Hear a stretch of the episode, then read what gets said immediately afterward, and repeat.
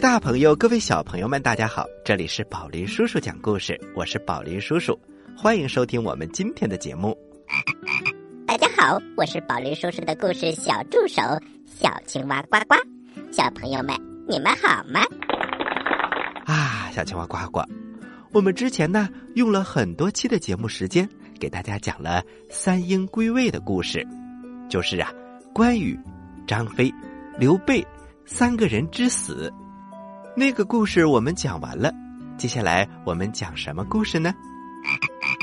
宝林叔叔，我在呱呱星上没有听过这个故事，所以接下来讲什么我也不知道。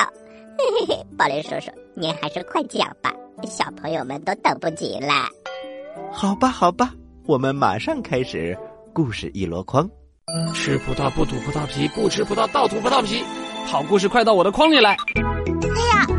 故事装的太满了，故事一箩筐，越听越聪明。《三国演义之孔明南征》第一集。话说刘备死后，曹丕派出五路大军攻打蜀国，而刘禅呢，他一听啊，可吓坏了。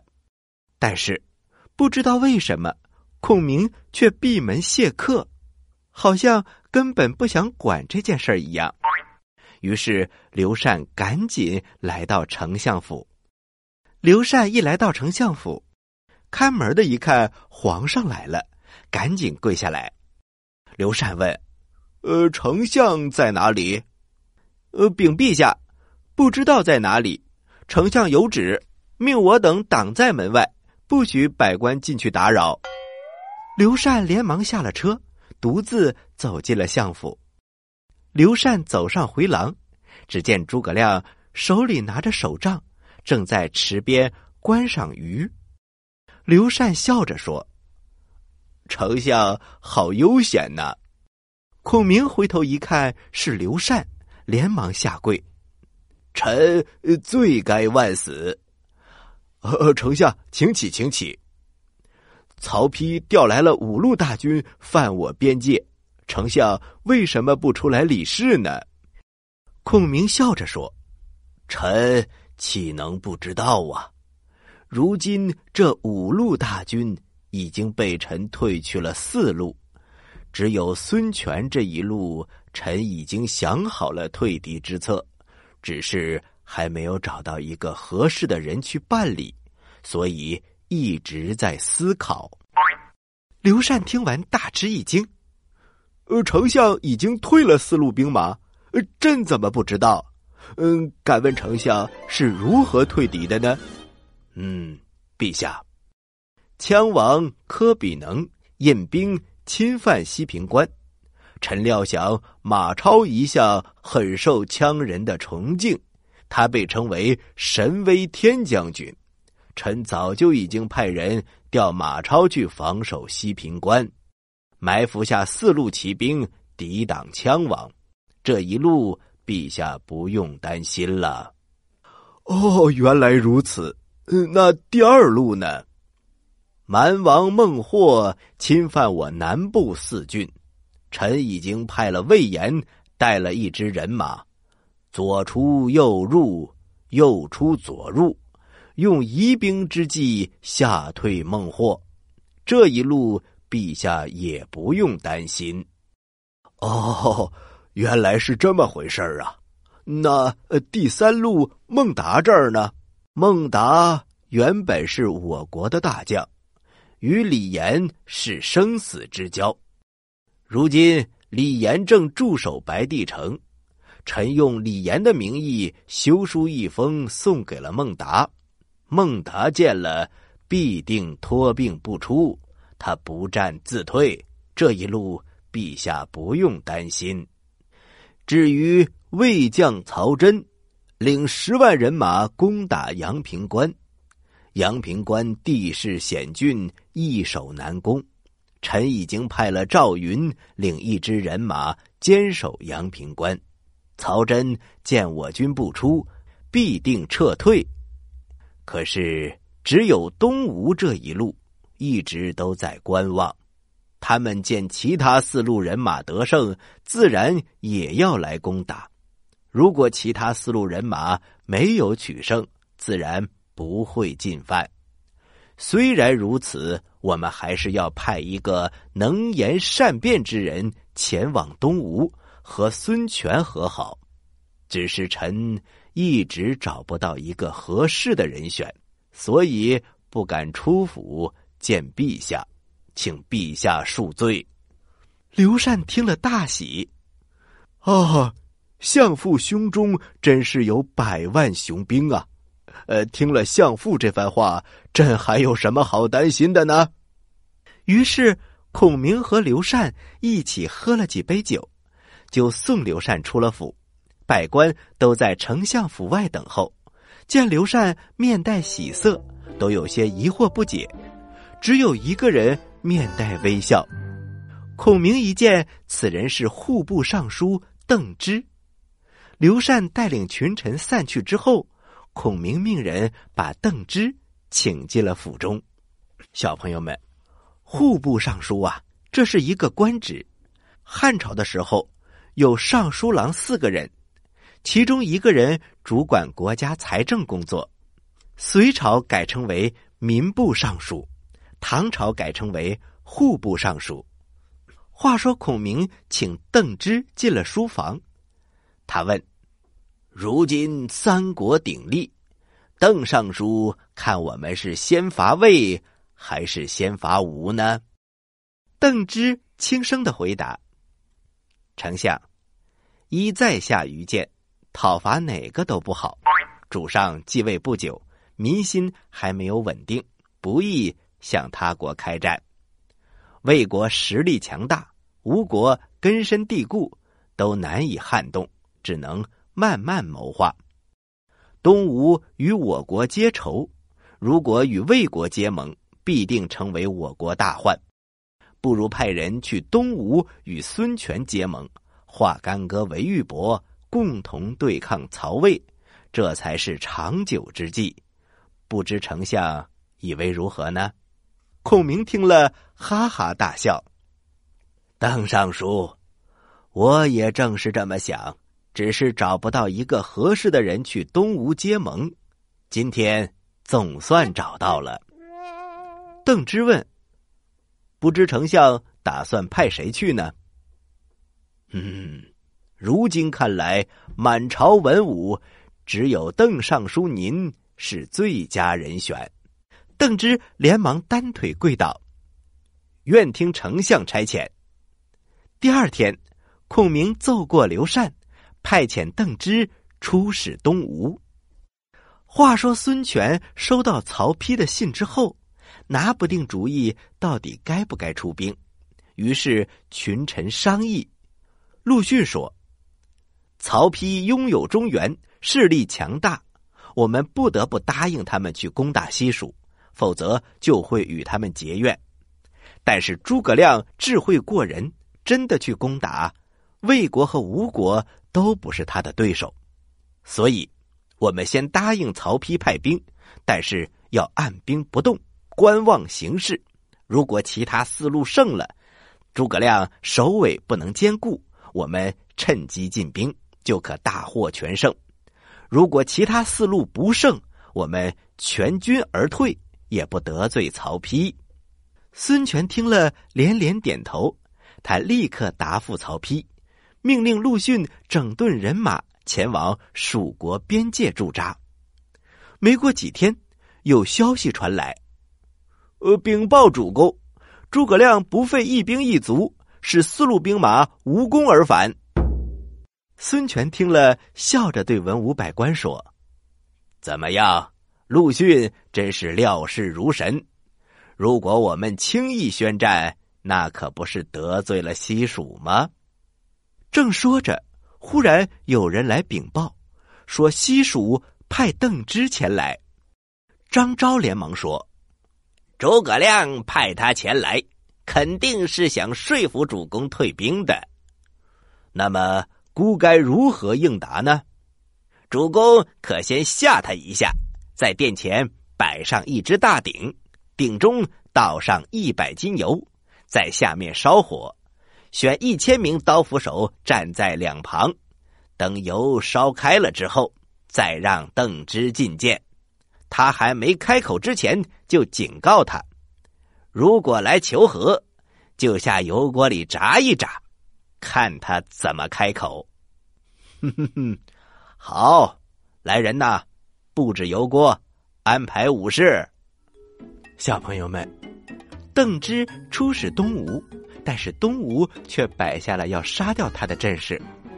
那么，邓芝能完成诸葛亮交给他的任务吗？请听下集。好了，小朋友们，咱们休息一下，一会儿接着来讲这个故事。小朋友们，待会儿见。群雄逐鹿，三国鼎立，百年风云，大战开启。我使的是两把宝剑，叫双股剑。我的是长柄大刀，叫青龙偃月刀。嘿，还有我，我使的是长矛，也有个名儿叫丈八蛇矛。这是一部火了半个多世纪的三国故事，国宝级大师林汉达原著，故事大王宝林叔叔改编。宝林叔叔讲故事栏目与中国少年儿童新闻出版总社联合出品，讲述小朋友喜欢听、听得懂的历史传奇。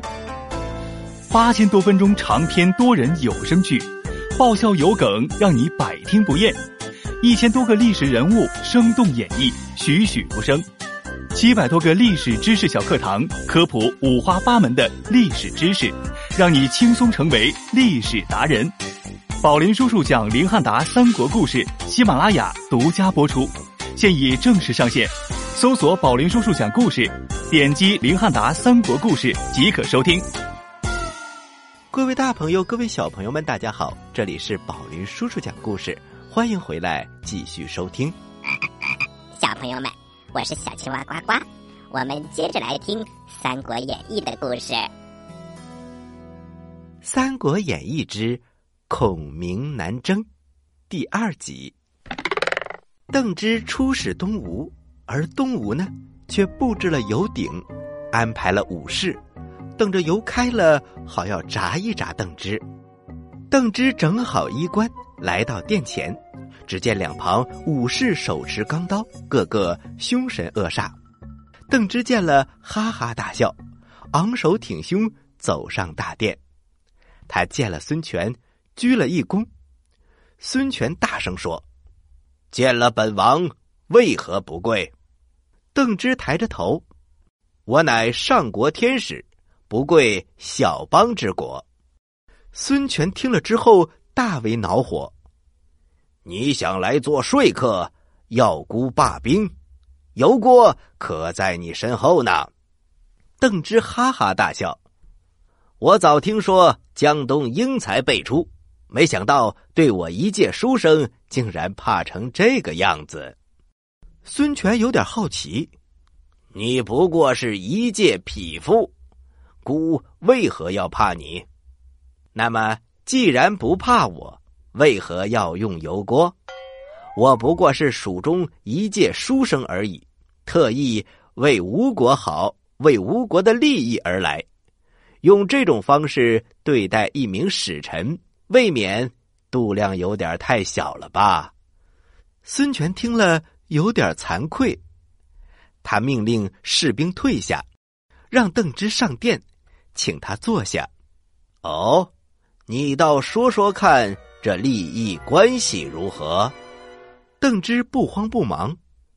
如今天下三分，大王雄踞一方，不知您是想和蜀结盟呢，还是想跟魏结盟呢？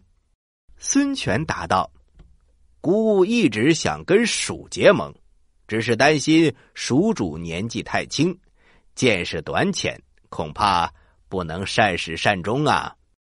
邓芝笑着说：“大王乃当世豪杰，我陛下年轻有为，况且诸葛丞相是旷世英才，蜀国山川险峻，东吴有长江天险，两国要是联合起来，进可以吞并天下，退可以称霸一方。如今大王若向魏称臣，魏国必然要大王前去朝见，然后要把太子送去当人质。如果吴国不顺从，魏国就要兴兵讨伐。那时蜀国也顺江而下，如此一来，江南就不是大王所有了。如果大王不相信此言，我愿意死在大王的面前，免得别人说我只是一个说客。说着，他就站起身，走下殿，要往油鼎里跳。孙权急忙命人把他拉住，安慰他说：“先生不要这样。”刚才只是开个玩笑，您的话很合我的心意。我正想跟蜀主结盟，还望先生成全。邓芝笑着说：“刚才您要把我给煮了，如今又要我来成全您，不知您到底是怎么打算的呢？”呃，先生请放心，我已经拿定了主意，要和蜀国结盟，要和蜀国结盟。要和蜀国结盟，重要的事情说三遍。于是孙权留下邓芝盛情款待，又派使者随着邓芝一同前往成都，与蜀主结盟。从此，吴国和蜀国两国放下了仇怨，正式结为盟国。东吴和西蜀成为了联盟，这样的话，大家相互都不用提防和担心了。可是忽然，南蛮王孟获率领十万大军又来进犯南部四郡。孔明早就想平定南方，这样也好有一个稳定的后方。将来如果讨伐魏国的时候，就可以没有后顾之忧了。此时蜀国四方安定，连年丰收，粮食充足，百姓安居乐业，国家府库充实。正是讨伐南方的大好机会，于是孔明上奏刘禅，他说：“南蛮不服，终将是国家之大患。臣请求亲自带兵前去征讨。”刘禅有点担心，他说：“呀，如今东有孙权，北有曹丕，相父把他一个人留在成都，倘若吴国和魏国来侵犯，那么……”西蜀又要怎样来抵挡呢？孔明说：“东吴已经和我们讲和，想来是不会这么快就变卦的。即使东吴真的有异心，白帝城还有李严在把守，此人的智谋与陆逊不相上下，因此吴兵可以不足为惧。曹丕屡战不利，元气还没有恢复。”也不敢轻易兴兵南下，况且汉中有马超把守，魏军也不足忧。臣再留下关兴、张苞两路人马前来接应，可保成都万无一失。臣先征讨南方，再讨伐中原，以报答先帝知遇之恩。刘禅赶紧欠身离座，呃，朕年幼无知。一切听凭相父安排。于是孔明辞别了刘禅，以赵云、魏延为大将，王平、张翼为副将，关羽的第三子关索为先锋，起兵五十万南征孟获。大军一路上军纪严明，和百姓秋毫无犯。孔明率领大军一路连战连捷，等到了永昌郡的时候。小朋友们，永昌郡呐，是相当于现在的云南省的西部，可能还包括一些缅甸的一部分。一位名叫吕凯的高人献上了一张平蛮执掌图，这张图上画着南方蛮族地区的地形和军事要点。孔明见了之后非常的高兴，见他对南方地形如此熟悉，于是就把他留下来。当了向导官，不久，刘禅派马谡前来犒赏三军。孔明见马谡带着笑，一问才知道，是他的兄长马良去世了。孔明问马谡：“我如今要平定南方，右长有何高见？还望赐教。”小朋友们，马谡字右长，所以亲近的人都称呼他为右长。马谡说：“南蛮王占据了有利地形，早就开始谋反作乱。丞相今日率领大军前来，必定能平定南方。只是将来丞相攻打曹魏的时候，南蛮恐怕又要造反。自古用兵之道，攻心为上，攻城为下；心战为上，力战为下。丞相只要让他们心服就可以了。”诸葛亮听了，连连感叹：“又长此言，正合我意。”于是他就把马谡留了下来，担任参军。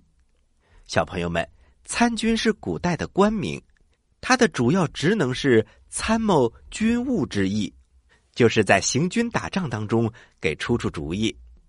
南王孟获得知孔明率领大军前来，接连收复了好几座城池。赶紧召集三洞元帅前来商议。一洞元帅叫做金环三杰，二洞元帅叫做董图纳，三洞元帅叫做阿慧南。他们先后入见。孟获说：“如今汉丞相诸葛亮率领大军前来侵犯我们，我们不能不齐心协力了。你们兵分三路。”谁能够得胜，谁就是洞主。于是孟获命令金环三杰为中路，董图纳为左路，阿慧南为右路，各领兵五万，准备迎击蜀军。小朋友们，诸葛亮领兵南征，这一次他能够获胜吗？请听下集。好了，小朋友们。我们下个周末再继续来讲《三国演义》的故事。接下来是呱呱提问题的时间，请小朋友们做好准备。你说为什么我总是这么开心呢？你帅呗，你有钱，